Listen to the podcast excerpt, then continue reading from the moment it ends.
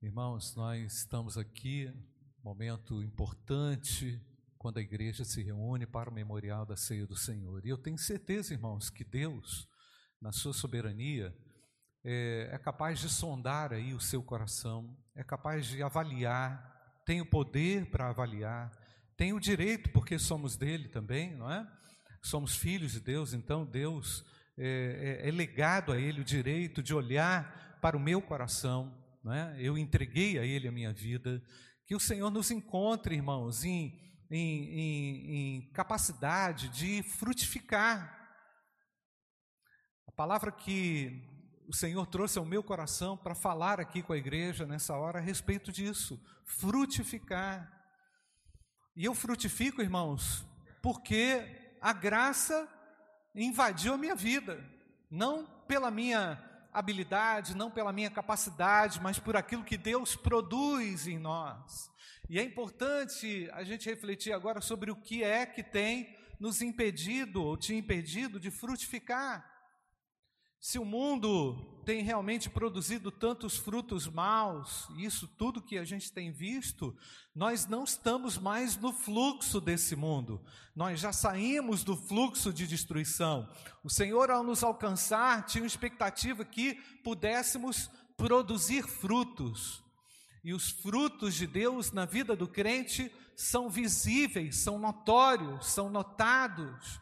As pessoas é, ficam até incomodadas com isso. Eu não estou falando de uma religiosidade, eu não estou falando de, uma, é, de um legalismo religioso, eu estou falando de algo que brota da alma, que é, é implícito ao ser que nasceu de novo. Nós nascemos de novo com o objetivo de produzir frutos, irmãos, frutos para Deus onde as pessoas vão perceber algo novo, algo a, a, a, não percebido no mundo natural, porque o que vemos, o, o que convivemos, o que temos que conviver todos os dias, é com essa natureza caída do homem. E eu quero dizer também, outra impressão que eu tive essa semana, a cada geração, a cada geração, Deus faz lembrar que realmente Ele está à porta. O Senhor quer com isso, irmãos, chamar a atenção da igreja, do seu povo, para frutificar. É, foi bem interessante, em um minuto, em dois minutos que você assiste qualquer noticiário, você, essa semana eu fiquei bem impressionado, porque foi terremoto no Japão e guerra, guerras, terremotos, calamidades na família, algo muito claro, irmãos, e evidenciado e patente, claro na sociedade, que Jesus está às portas. Então, como salvos em Cristo, como alcançados e lavados pelo sangue de Jesus, nós não reagimos da mesma forma que o mundo reage. Nós não temos essa capacidade mais, por quê? Porque Cristo habita em mim eu não tenho mais a capacidade de proferir palavras de maldições, eu não posso fazer isso, eu não tenho condições diante de Deus de fazer isso, porque o Deus da graça no meio do caos salva, liberta e transforma, irmãos. Eu preciso me integrar ao fluxo de Deus e me desconectar do fluxo desse mundo. Não que você vai se alienar, a proposta não é uma proposta de alienação, mas é uma proposta de vida estratégica, onde os lavados e os remidos agem e reagem em conformidade àquilo que Deus pensa. E o que é que Deus pensa? Como é que Deus pensa? O que é que Deus pode fazer e quer fazer nos piores momentos da história? Eu tenho certeza que com a igreja, nos piores momentos da história, Ele quer reavivar, Ele quer reacender, Ele quer reordenar, Ele quer é, reformar a nossa própria história, não é, irmãos? Então, diante das crises, diante desses episódios difíceis, nós temos que segurar a nossa boca, irmãos, e vigiar os nossos pensamentos, e considerar aquilo que falamos e considerar aquilo que nós ouvimos também, com muitos filtros, entendendo, irmãos, que o Espírito Santo é aquele que me guia individualmente e me faz compreender exatamente aquilo que acontece, pois a visão do crente é uma visão espiritual. E a, a, a sua vida espiritual, meu querido, precisa estar aguçada. Você tem que estar em dia com a oração, você tem que estar em dia com a palavra. Nós estamos propondo essa leitura da Bíblia toda nesse ano, não é? Vários irmãos estão aí seguindo essa sequência. Nós estamos lá em 1 Samuel, mais ou menos capítulo 15, 16, por ali, ah, lendo três capítulos por dia e cinco capítulos aos domingos, né? Então, irmãos, eu vou repetir, eu quero deixar isso aqui bem claro. Quando nós aqui nos reunimos diante do memorial da ceia do Senhor, que é a representação da nossa vitória, é a representação é, da, da minha salvação, Cristo ali crucificado, é? tendo recebido todos os meus pecados naquela cruz. Então, diante desta representação, como é que nós nos apresentamos diante do Senhor? Frutíferos, infrutíferos, parados, estacionados, constrangidos, intimidados. É, é certo, irmãos, que todos nós lamentamos o que, o que acontece o que tem acontecido, mas a minha vida não é um lamento, porque a glória de Deus resplandece sobre nós, amém, igreja? E um exemplo que eu quero aqui uh, trazer, irmãos, é o exemplo uh, de Ana, que foi citada até pelo, pelo Fernando hoje de manhã, naquela grande luta que aquela mulher atravessava, uh, e eu vejo, irmãos, que além de estarmos enfrentando lutas nos cenários aí é, sociais, nós também estamos enfrentando lutas particulares, pessoais, dentro de casa. Eu sei que as adversidades em casa, elas são reais.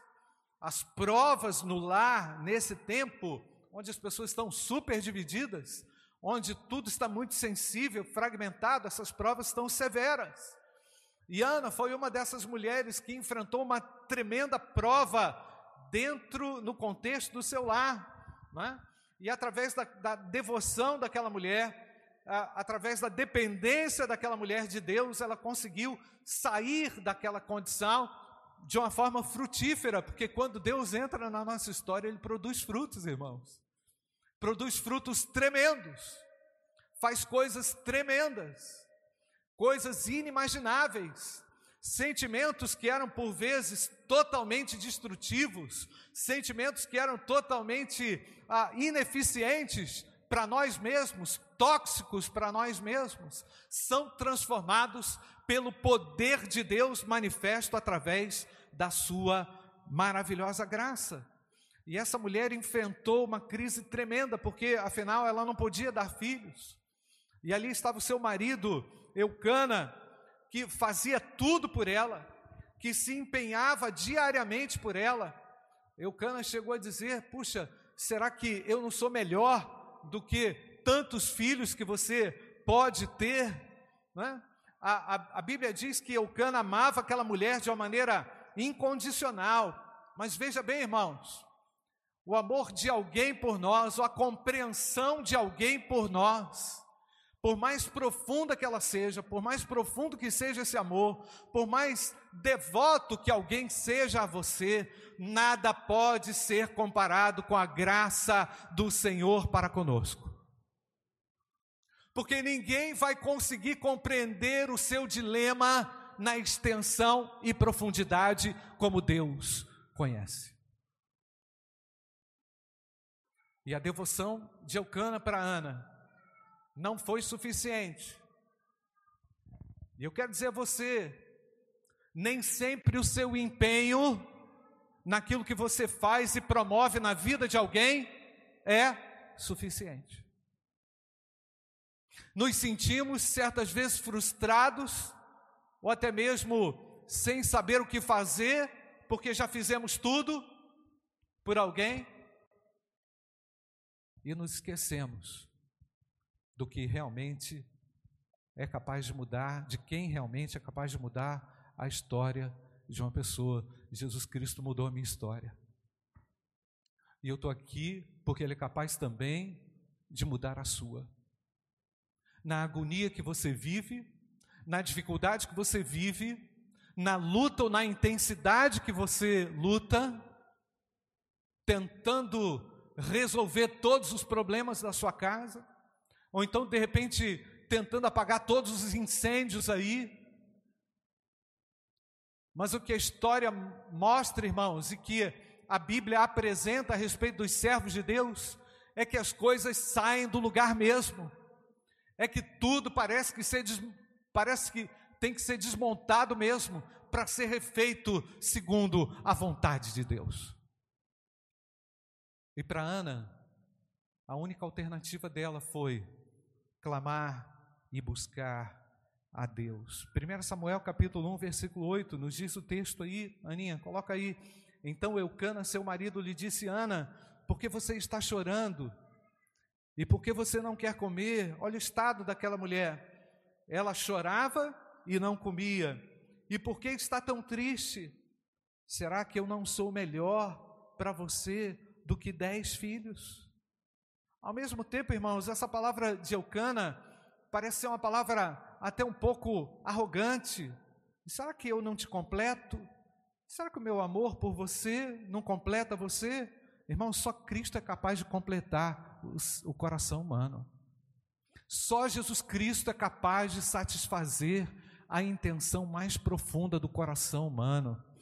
Então, por isso que eu quero aproveitar essa oportunidade, que talvez você esteja enfrentando uma crise, uma luta, uma decepção, uma dificuldade, para propor a você um encontro real e pessoal com Jesus Cristo, e Ele está aqui nessa hora. E Ele trouxe você aqui essa hora, para con confrontar você com as suas condições, com os seus limites. Porque temos limites, enfrentamos limites.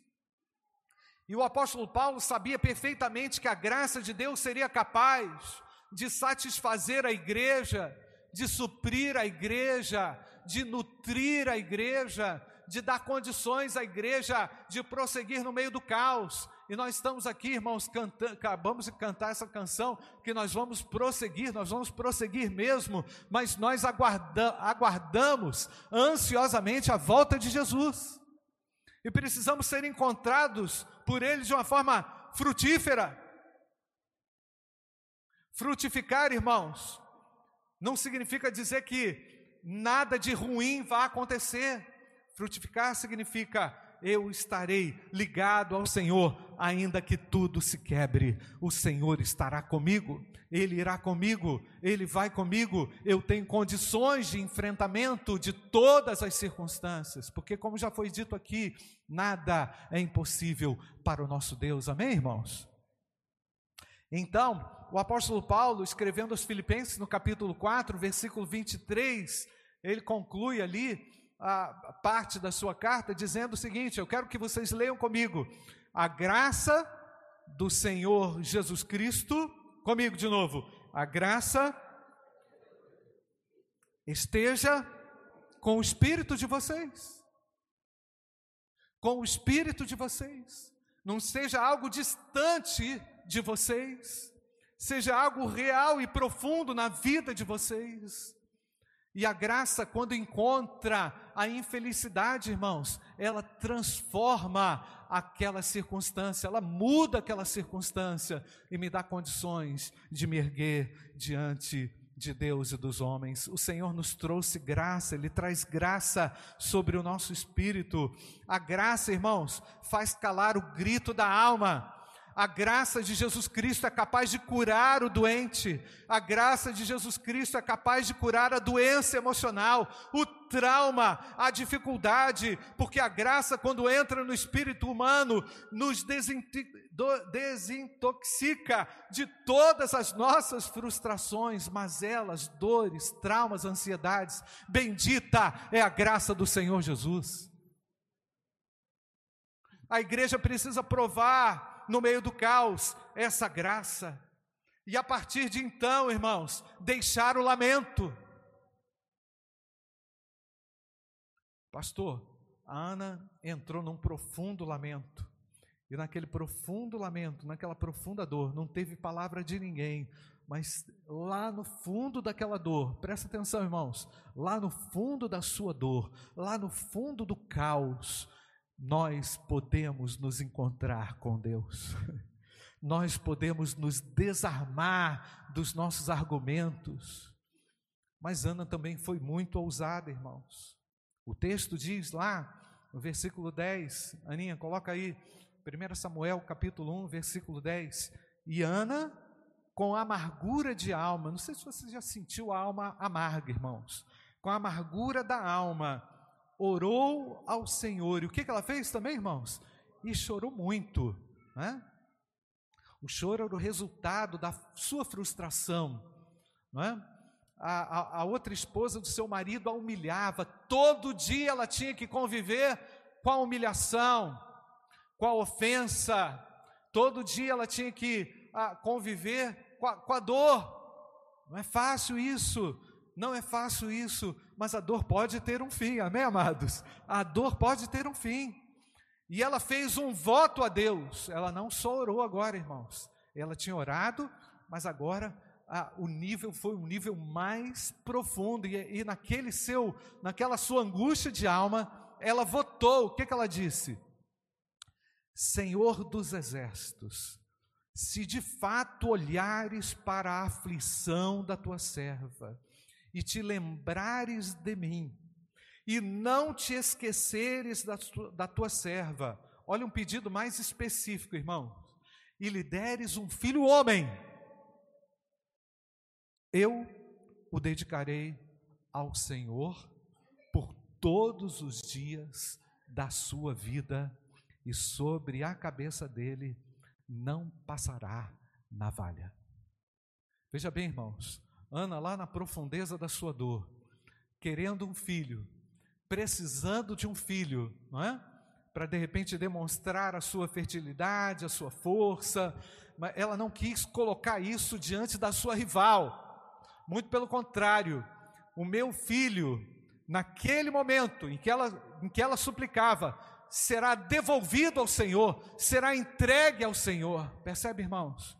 Percebe que é lá no caos também é lá naquele momento tão profundo, tão desastroso, tão difícil, que nós conseguimos, irmãos, entender qual é o propósito de Deus. Ana entendeu o propósito de Deus naquele momento tão amargo e lá na presença de Deus, sem falar nada ainda com seu marido. Se o Senhor me der um filho homem, eu vou dedicá-lo ao Senhor não foi egoísta, foi altruísta. E quem foi esse homem, irmãos? Quem foi esse menino? Como é que era o nome desse menino? Você lembra bem, não é? Samuel. O homem que foi, o menino que foi ali desde cedo separado para a glória de Deus, não mais para a vaidade dela. Olha só, irmãos, que coisa tremenda quando a gente abre mão. É lá no caos, irmãos. Presta atenção aqui.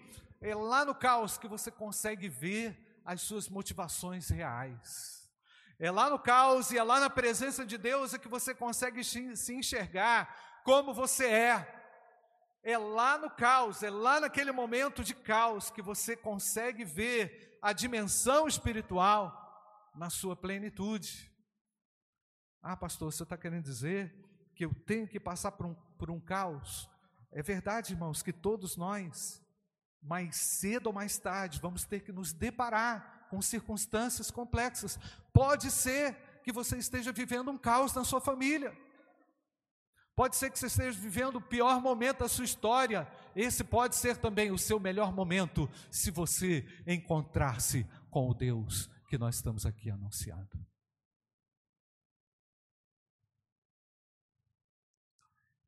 Lá no momento do caos, irmãos, é um momento de decisões sérias, não é? de decisões que vão mudar a história. E para a glória de Deus, irmãos, esse menino realmente mudou a história. Foi o último juiz, é? foi o juiz que consagrou o rei, foi o juiz que introduziu a monarquia. Não só consagrou a Saul, mas também repreendeu a Saul e ainda enquanto Saul governava, levantou Davi, ungiu a Davi enquanto o outro governava. Olha a autoridade espiritual desse homem, irmãos. Olha a ousadia espiritual de Samuel, o homem que foi dedicado e consagrado a Deus. Hebreus capítulo 12, versículo 1.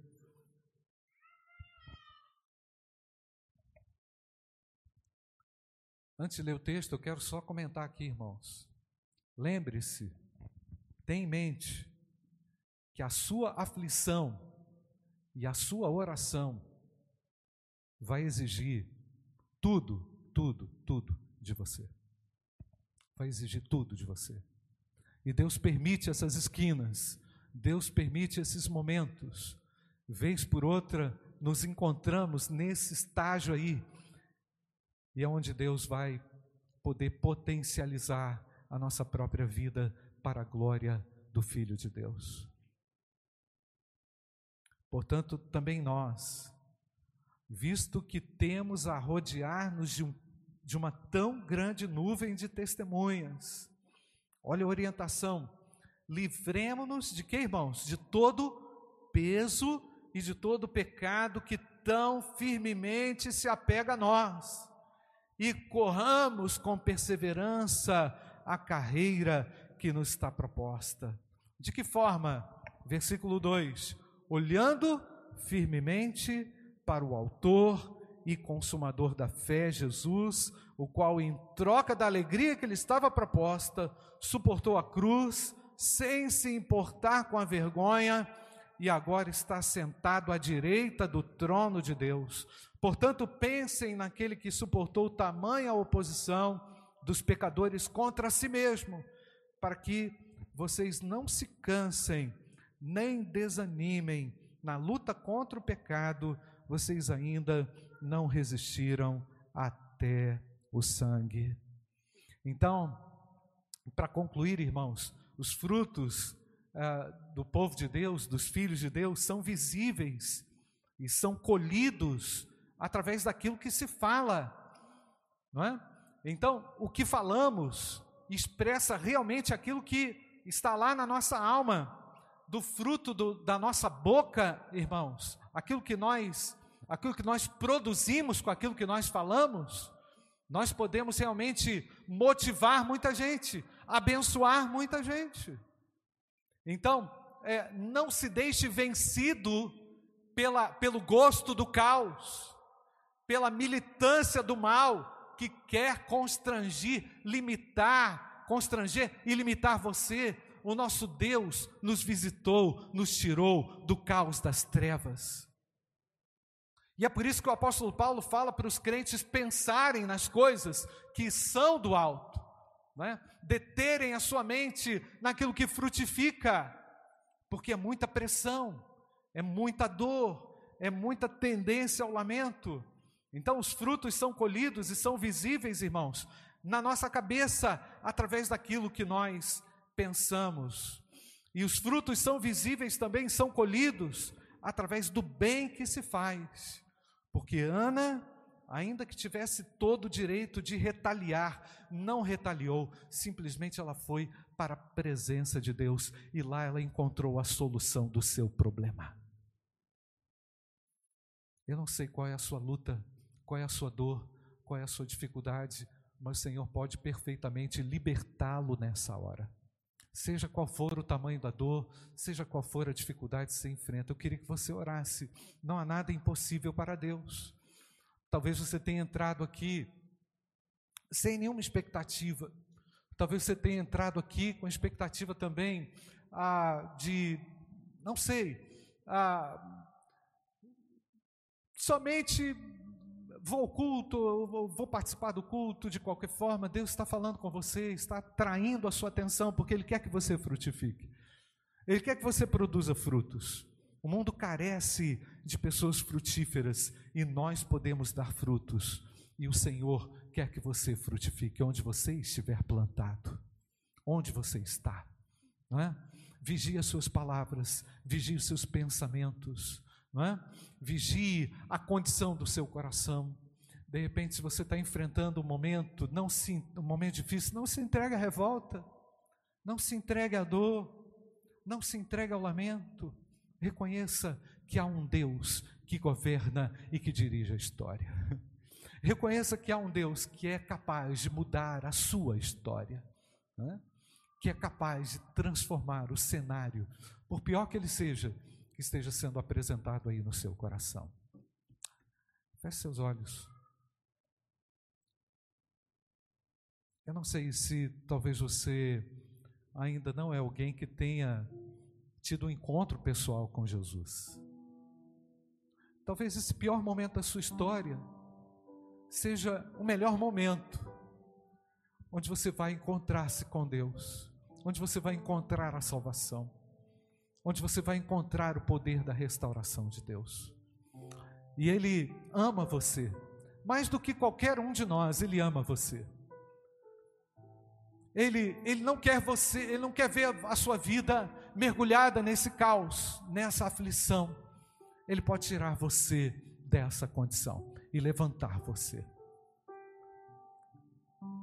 Vou repetir uma frase de um amigo: Você não está aqui a passeio, Deus trouxe você aqui.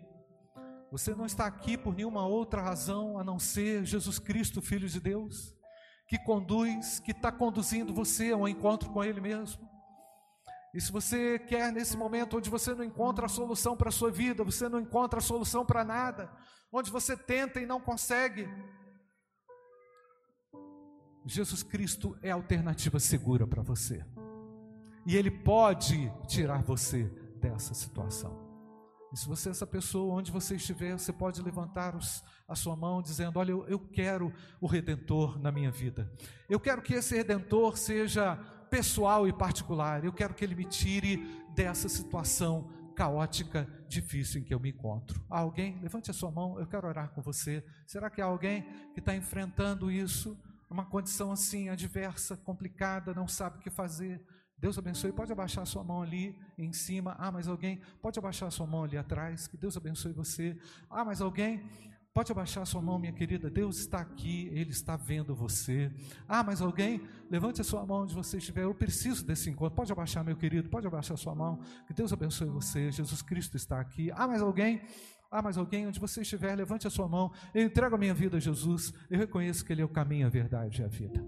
Que eu não tenho outra alternativa. Onde está você? Levante a sua mão. Pode abaixar, meu querido. O Senhor é contigo. Ah, mais alguém? Eu entrego a minha vida a Jesus. Eu faço desse momento, pode abaixar, meu querido. Eu faço desse momento um momento de recomeço na minha trajetória. Onde tudo parecia ser o final, é o início, porque Deus está comigo. O Senhor vai comigo. A minha vida será recomeçada em Cristo Jesus, através do perdão e da graça do Senhor. Onde está você? Ah, mais alguém? Levante a sua mão. Quero orar com você. Nós vamos orar. Pai bendito, obrigado, Senhor, porque a tua graça, ela é melhor do que a vida. A tua graça nos faz experimentar coisas tremendas nos piores cenários da nossa história. E ó Pai, esta é a razão pela qual o teu filho Jesus veio para reconciliar o homem com Deus e para transformar a vida caótica em cenários frutíferos para a glória do Pai. Eu peço, Senhor, que todos esses que reconhecem a Ti nessa noite possam viver a dinâmica da frutificação com base em Jesus Cristo, na relação com Jesus Cristo, Filho de Deus. Obrigado, Pai, pela Tua salvação, pela Tua libertação. Obrigado porque o Senhor também nos tira de cenários adversos na nossa trajetória. Nós viemos aqui para te agradecer, porque o Filho de Deus conduz a igreja, o Filho de Deus conduz a minha vida, conduz a nossa igreja. E obrigado porque podemos cantar Maranata, ora vem, Senhor Jesus. E dá-nos as condições apropriadas, Senhor, para aquele dia, para estarmos de pé diante do Filho de Deus. Abençoa, Senhor, para que a carne que milita contra o espírito não prevaleça nas lutas diárias, Senhor. Não permita que o teu nome seja envergonhado nas lutas diárias, através da minha vida, através da nossa vida, da vida do povo de Deus que está aqui reunido. Sejamos frutíferos com palavras que abençoam. Nós te agradecemos, Pai, porque Ana saiu daquela condição vitoriosa em Cristo, vitoriosa pelo poder do Senhor, e nós também sairemos vitoriosos em Cristo Jesus, em nome de Jesus. Amém. Amém. Em Cristo eu posso frutificar. Você pode falar isso, querido? Em Cristo eu posso frutificar para a glória de Deus. Vamos então, irmãos, distribuir aqui memorial da ceia do Senhor. Quero chamar aqui a equipe. Irmãos, ah, esse memorial, esse momento memorial da ceia do Senhor, ele tem uma relação profunda com a nossa vida, sendo ela, assim como falei, frutífera, não é? Então, é importante que cada um se autoexamine, é importante que cada um se autoavalie, agora, ao participar desse memorial da ceia do Senhor. Ah, pastor, pode distribuir. Ah, pastor, mas eu não sou perfeito. Eu também não sou, não, meu irmão. Eu dependo da graça de Deus. Eu preciso e sou carente da graça de Deus.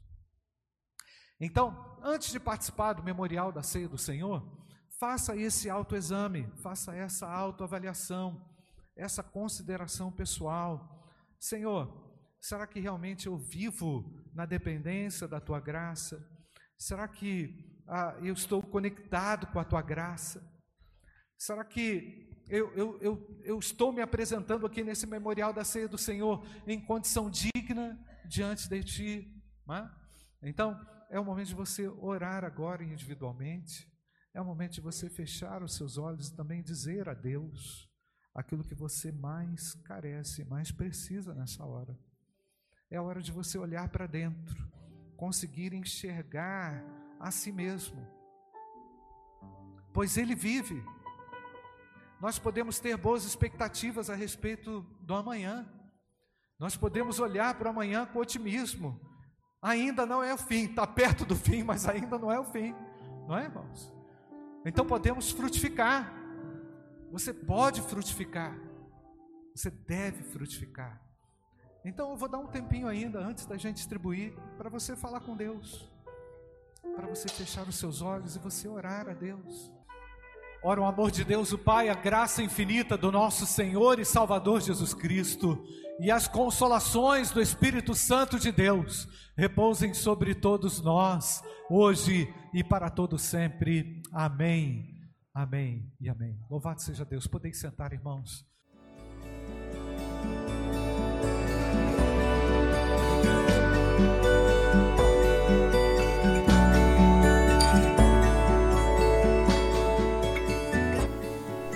A Igreja Batista do Bom Retiro tem plena convicção de que a palavra de Deus é poder para salvar e transformar vidas. Nosso desejo é que essa mensagem tenha alcançado seu coração. Para saber mais sobre quem somos e em quem acreditamos, acesse ibbrpatinga.com.br.